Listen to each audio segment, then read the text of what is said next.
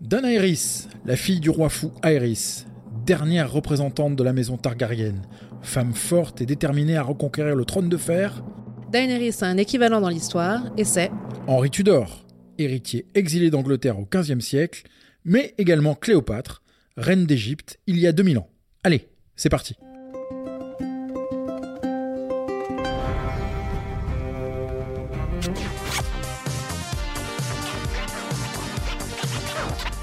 Game of Thrones remix l'histoire.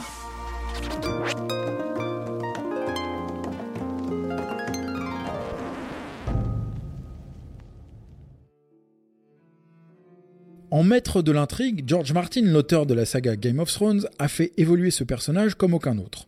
De fragile jeune femme manipulée par son frère dans la saison 1 à reine crainte et respectée dans la saison 8, Daenerys emprunte ses traits de caractère à de nombreuses figures de l'histoire.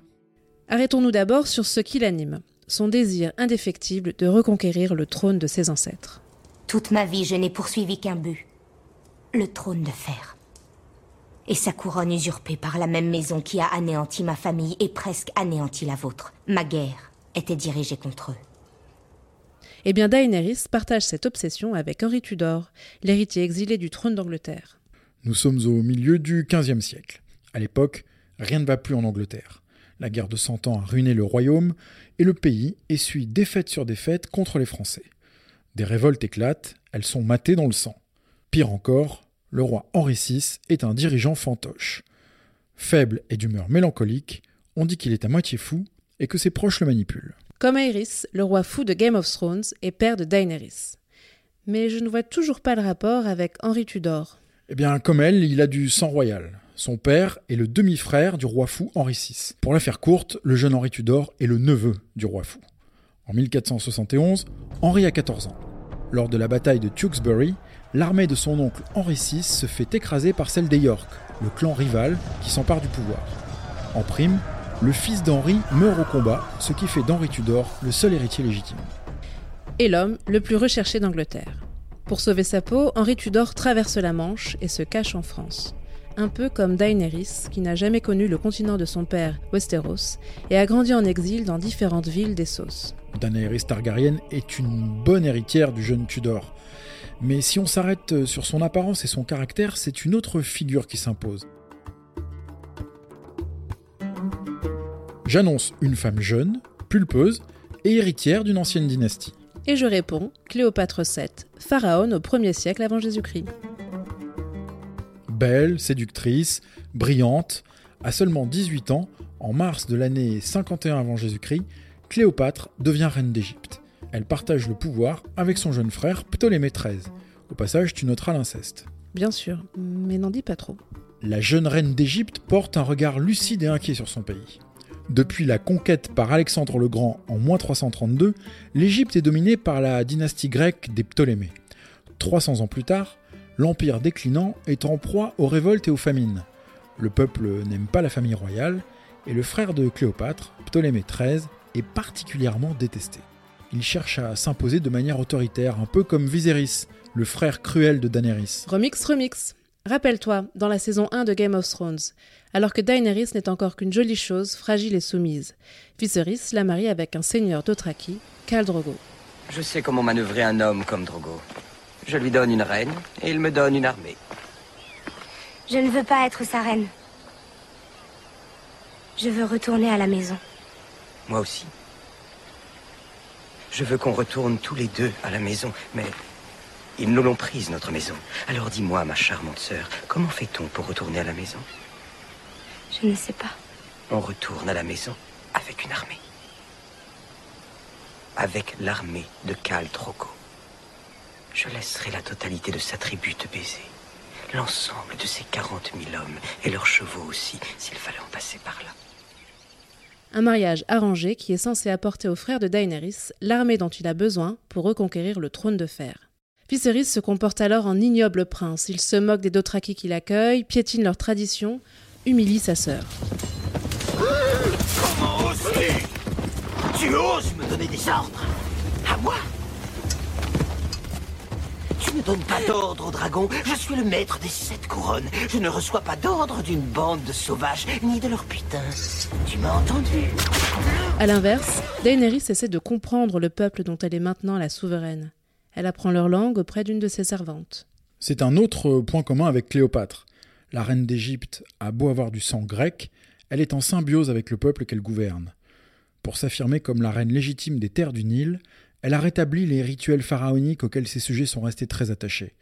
Elle a aussi fait l'effort d'apprendre leur langue pour s'adresser directement à eux. Bref, c'est l'opposé de son frère et époux Ptolémée.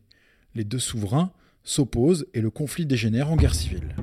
Et comme avec Daenerys, c'est un homme qui va arbitrer le conflit.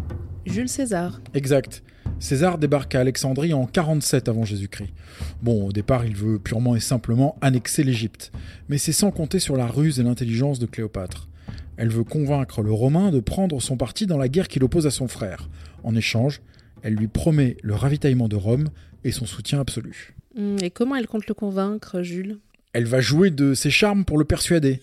Les auteurs latins racontent qu'elle se serait introduite sans rendez-vous dans le palais de César à Alexandrie en se cachant dans un tapis enroulé. Le général n'a pas pu résister à tant d'audace. Une recette que Daenerys applique avec Khal Drogo. Au début de son mariage, elle subit les assauts violents de son mari, une montagne de muscles sans aucune manière. Mais une servante va apprendre à Daenerys comment satisfaire son homme sur le plan sexuel. Après, elle obtiendra tout de lui. César et Cléopâtre s'entendront si bien qu'ils auront un fils, Césarion.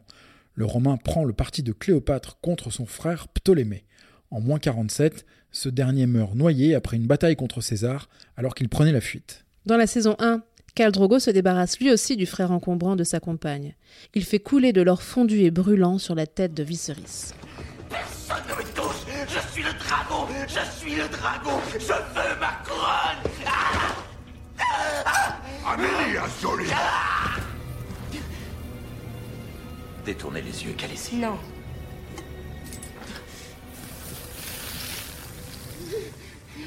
Non Vous n'avez pas le droit Dis-le Je t'en prie Je t'en supplie, Dany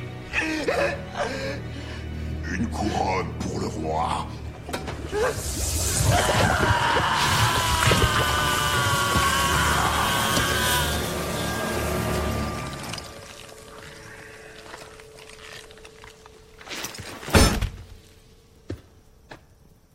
Khaleesi. Il n'était pas un dragon. Le feu ne peut tuer le dragon. Après cet épisode, Daenerys est métamorphosée. Devenue l'unique héritière de la maison Targaryen, elle n'a plus qu'un seul objectif, reconquérir son royaume. Et si elle n'a pas d'armée, elle dispose tout de même de trois dragons, de véritables armes de destruction massive.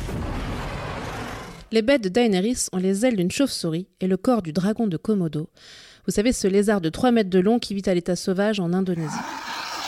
Il nous rappelle les dragons de la mythologie scandinave. Pour les vikings, les dragons existaient vraiment, ils incarnaient les forces indomptées de la nature. Dans leur mythe, les héros qui étaient capables de maîtriser un dragon étaient les plus aptes à s'emparer du pouvoir. Le héros scandinave Siegfried tue un dragon et se baigne dans son sang pour devenir invulnérable. Son seul point faible, c'est l'endroit de son dos où, pendant sa baignade, une feuille était restée collée. Grâce à ces dragons, Daenerys devient une reine respectée. Elle passe six saisons à essayer de se constituer une armée en affranchissant notamment des milliers d'esclaves. Dany est surnommée la briseuse de chaînes, comme Spartacus, le gladiateur thrace considéré comme le premier révolutionnaire de l'histoire. Bien vu À l'été 73 avant Jésus-Christ, ce combattant de 20 ans survit dans un centre d'élevage de gladiateurs de Capoue, un endroit sordide où sont parqués des hommes achetés sur des marchés aux esclaves. La plupart sont nés libres. Spartacus n'en peut plus. Il convainc 74 révoltés de s'enfuir avec lui. Ils se retranchent sur les pentes du Vésuve, où ils sont bientôt rejoints par d'autres fugitifs et des paysans misérables. Les rebelles enchaînent les victoires contre l'armée romaine, et des milliers d'opprimés viennent ainsi grossir les rangs de leur armée qui atteint les 100 000 hommes. Mais, en mars 71, c'en est fini de Spartacus et de ses troupes, les esclaves sont massacrés, et 6000 prisonniers sont crucifiés le long de la route qui mène de Capoue à Rome. Daenerys est plus chanceuse puisque dans la dernière saison, elle se trouve à la tête d'une armée constituée de 8000 immaculés, 100 000 Dothraki, ainsi que de trois bateaux. Un peu comme Henri Tudor, tu sais, euh, l'héritier du trône anglais dont on parlait au début du podcast. Lui non plus n'a pas chômé. En 1485, il a 28 ans et a réussi depuis la France à lever une armée regroupant tous les clans qui s'opposent au roi usurpateur Richard III. Daenerys elle aussi réussit à unir plusieurs clans rivaux pour se battre contre le roi de la nuit. En 1485, Henri Tudor et son armée traversent la Manche. Le 22 août, à Bosworth, il écrase les troupes de Richard III. Sur le champ de bataille, un soldat ramasse la couronne de Richard tombée dans un buisson d'aubépines, puis il la pose sur le front du jeune Henri Tudor. C'est le début de la glorieuse dynastie des Tudors, qui régnera jusqu'en 1603. Waouh Tu crois que c'est ce qui va arriver à Daenerys? Elle va s'installer sur le trône de fer? On verra, je lui souhaite, car la fin de Cléopâtre est, elle, beaucoup plus tragique. Elle se suicide en moins 30 à Alexandrie pour ne pas voir son royaume passer sous domination romaine. Son fils Césarion, qu'elle avait tué avec César, est lui assassiné. Daenerys, c'est fini. La semaine prochaine, on parlera de Brienne de Tarth, de chevaleresses médiévales et de Jeanne d'Arc. Cet épisode a été écrit par Cyrielle Lemoigne-Tolba et raconté par Cyrielle Lemoigne-Tolba Et Fabrice Argelas.